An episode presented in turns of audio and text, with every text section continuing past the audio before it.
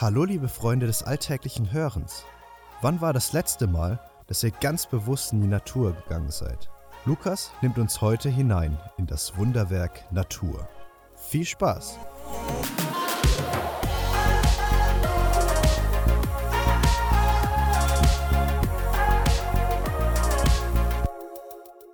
Es schneit. Richtig dicke Flocken. Es hat die ganze Nacht durchgeschneit. Die schneebedeckte Straße mit den angrenzenden Vorgärten und Häusern, beinahe unberührt am frühen Morgen, strahlt umgreifende Ruhe und Frieden aus. Als wäre es schon immer so weiß und gleichmäßig gewesen und als würde es sich niemals mehr ändern. Leider bin ich etwas in Eile, muss das Auto noch freikratzen und von Schnee befreien und dann zügig in die Klinik fahren. Zurzeit mache ich eine Formulatur. So nennt man ein fünfwöchiges Praktikum als Medizinstudent. Eine prima Möglichkeit, Sachen auszuprobieren, damit ich am Ende des Studiums entscheiden kann, in welchem Fachgebiet ich mich spezialisieren möchte. Und gleichzeitig eine Möglichkeit, neue Orte, neue Menschen und Lebensweisen kennenzulernen. Daher befinde ich mich gerade in Obersöchering, einem 1500 Menschendorf in der Nähe von Garmisch und der Zugspitze im bayerischen Oberland. Also quasi weder in noch vor den Alpen, vielleicht eher an den Alpen. Während ich fröstelnd ins Auto steige, fällt eine Schneeflocke auf meinen Ärmel. Genau wie die vielen hundert vor ihr, als ich mit dem Eiskratzer etwas hektisch um das Auto herumtanzte. Ich würdige sie mit einem beiläufigen Blick, will sie schnell abstreifen, aber dieses kleine Naturwunder hat meine Aufmerksamkeit erregt. Ein klassisches Schneeflockenerlebnis. Sicherlich hattet ihr das auch schon. Man sagt ja, jede Schneeflocke sei einzigartig. Das konnte ich noch nicht prüfen, aber ich gehe mal davon aus, dass es stimmt. Sie liegt da einfach so auf meinem blauen Ärmel. So perfekt, so schön, so symmetrisch, so filigran und zerbrechlich, so schüchtern und bescheiden. Ein Stück Himmel. Irgendwie auch einsam und verloren zwischen den anderen, von denen die meisten viel dicker, plumper und klumpiger sind. Wenn ich zu lang hinsehe, entwickle ich Muttergefühle für das zarte Ding. Ich berühre sie mit dem Finger, sie haftet kurz daran und dann stirbt sie. Beziehungsweise schmilzt und ist Geschichte. Ein kleines Naturwunder. Nur für einen ganz kurzen Moment. Völlig zufällig und überraschend, obwohl ja Millionen dieser Teile vom Himmel fallen, ohne dass dem Treiben besondere Beachtung geschenkt wird. Auf dem Weg zur Klinik fahre ich geradewegs auf das gigantische Bergpanorama zu, das bei anbrechendem Tageslicht nochmal besonders mächtig und verheißungsvoll aussieht. Von dieser einen Schneeflocke, die ich so bewundere, und von den Millionen, die gerade herunterfallen, müssen Abermillionen auf diesen weißbedeckten Gipfeln liegen. Was für eine Verschwendung, oder? So viele ästhetische Meisterstücke in Form von perfekt geformten Kristallen, die einfach in der Menge verschwinden. In etwa 15 Minuten werde ich über die Türschwelle der Klinik steigen und eine völlig andere Welt betreten. Verschwenderische Schönheit und Naturästhetik scheinen dort fremd. Es geht ums Verbessern, Optimieren, Wiederherstellen und Entwickeln von Gesundheit und Wirtschaftlichkeit. Ästhetik ja, aber nur, wenn es dem Zweck dient. Eine ästhetische Hautnaht kostet Zeit und damit Geld, aber sie macht weniger hässliche Narben, ergo eine höhere Patientenzufriedenheit. Damit ein besseres Image und schließlich ist sie förderlich für Gesundheit und Wirtschaftlichkeit.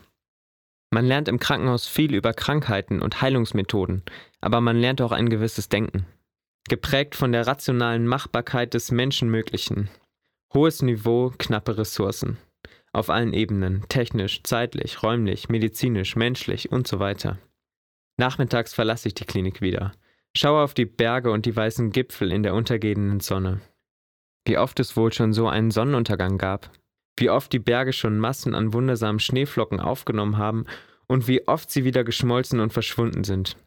Wie lang sind die Berge schon da und wie wenig kümmert sie unser selbstgemachter Optimierungswahn? In der Natur herrschen anscheinend ganz andere Prinzipien. Berge waren schon immer so und bleiben so. Die Sonne geht immer wieder auf und unter. Im Winter fallen Millionen von einzigartigen Schneeflocken herunter, um bald wieder zu verschwinden. Es gibt keinen Fortschritt, keine Optimierung, keine Entwicklung. Es bleibt konstant. Es ist immer wieder das Gleiche und trotzdem, oder gerade darum überwältigend ästhetisch und wunderbar. Ein Kontrast zur Klinik und zur Schnelllebigkeit, die an anderen Orten ebenso spürbar ist. Zwei Welten, ein Spannungsfeld. Als Christ gehe ich davon aus, dass Gott die Welt gemacht hat. Wie genau? Keine Ahnung. Mehr als genug Leute streiten darüber.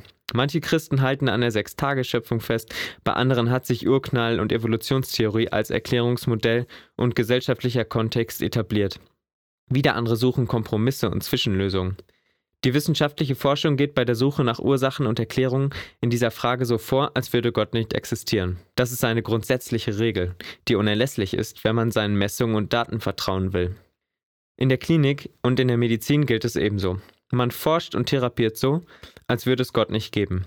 Das bedeutet, es ist gar nicht so leicht, einen konsequenten Glauben und hochqualifiziert professionelle Topmedizin ineinander zu bringen. Ich merke das gerade jeden Tag. Es verstärkt das Zwei-Welten-Gefühl.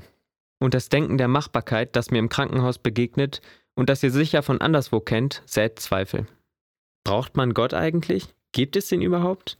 Ich behaupte, dass man Gott den überwiegenden Teil seines Lebens nicht spürt und keinen unmittelbaren, gegenwärtigen Anhaltspunkt für seine Existenz hat. Man beruft sich als Christ, was Glaubensgewissheit angeht, also hauptsächlich auf die Vergangenheit und die dort gemachten Erfahrungen. Außerdem hat sich über die Jahrhunderte gezeigt, dass es im Punkt Gotteserfahrung verschiedene Typen Menschen gibt, die Gott verstärkt und gehäuft auf bestimmte Arten begegnen. Zum Beispiel ein Askettyp durch Verzicht oder ein kontemplativ veranlagter Mensch durch Gebet und Meditation. Oder ein anderer durch praktische Nächstenliebe. Eine Möglichkeit ist auch, Gott in der Natur zu begegnen. Mir geht es oft so. Wenn mir Zweifel oder andere existenzielle Fragen hochkommen, reicht oft die Sonne oder ein Berg oder eine Schneeflocke, um jeglichen Zweifel an Gottes Existenz zu verscheuchen. Wenn ich die Natur bestaune, kommt mir die Nicht-Existenz Gottes sehr, sehr unwirklich und unrealistisch vor. Man könnte einwenden, die Sonne. Ist doch logisch. Urknall, Physik, die Erde dreht sich, Wasserstoff-Kernfusion etc. Und Berge, klar. Tausende Jahre Erdplattenverschiebung, Magmaströme etc. Und Schneeflocken, easy kristalline Ordnung von Wassermolekülen. Aber was ich nicht begreife, warum sind diese Sachen so verdammt überschwänglich schön? Manche versuchen für Gott zu werben, indem sie zeigen, wie unwahrscheinlich die Entstehung und Werdung unserer Welt ist und wie fragil die Naturkonstanten sind. Das hat mich noch nie überzeugt. Aber diese Ästhetik und zeitweise Verschwendungssucht von Schönem, die die Natur an den Tag legt, kommt mir sehr göttlich vor. Ich glaube, Gott hat das absichtlich gemacht, damit wir etwas über ihn lernen. Was ist das für ein Gott, der sich Schneeflocken ausdenkt, von denen nur die wenigsten wahrgenommen werden und selbst diese so schnell vergehen, ungesehen, unbeachtet, ohne Lohn, ohne Anerkennung, ohne einen nützlichen Zweck? Machen wir auch noch so etwas zweckfremdes Schönes? Oder sind wir dabei, das zu verlernen? Man muss kein Genie sein, um darauf zu kommen. Es reicht völlig, sich Bierwerbung im Fernsehen anzuschauen. Kennt ihr noch die Jever-Werbung von 2015? Wenn du das mehr gemacht hättest, Hättest du es zahm gemacht? Wenn du den Wind gemacht hättest, hättest du ihn lau gemacht? Ein zahmes Meer wäre definitiv besser nutzbar für Schifffahrt, Tourismus, weniger Sachschäden, weniger Tote. Lauer Wind reißt keine Häuser fort und hinterlässt keine heimatlosen Menschen und Trümmerhaufen. Hättet ihr das Meer wirklich wild gemacht? Zahm könnte es uns Menschen dienlicher sein, weniger zerstörerisch, und es wäre viel effektiver. Hat Gott im Meer vielleicht ein Zeichen für seine Macht und Gewalt gesetzt? Andererseits, habt ihr schon mal einen Sonnenuntergang am Meer genossen? Wenn der ewige Horizont langsam die Sonne verschluckt, die dir eine rot-gelbe Straße über das weite Meer zu Füßen legt? Wer denkt sich sowas aus? Natur ist ein Kontrastprogramm zu unserer schnelllebigen und effizienzorientierten Alltagsrealität. Gott redet durch Natur und zeigt uns, wie er ist. Haltet danach Ausschau.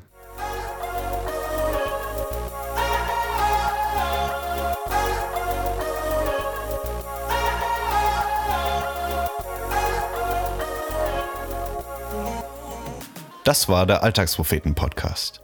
Wenn dir diese Folge gefallen hat, freuen wir uns, wenn du sie weiterempfehlst oder uns ein Feedback dalässt.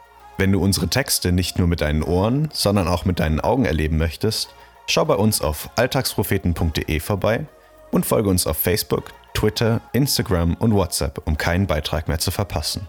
Bis dahin, mach's gut und viel Spaß beim alltäglichen Hören und Lesen.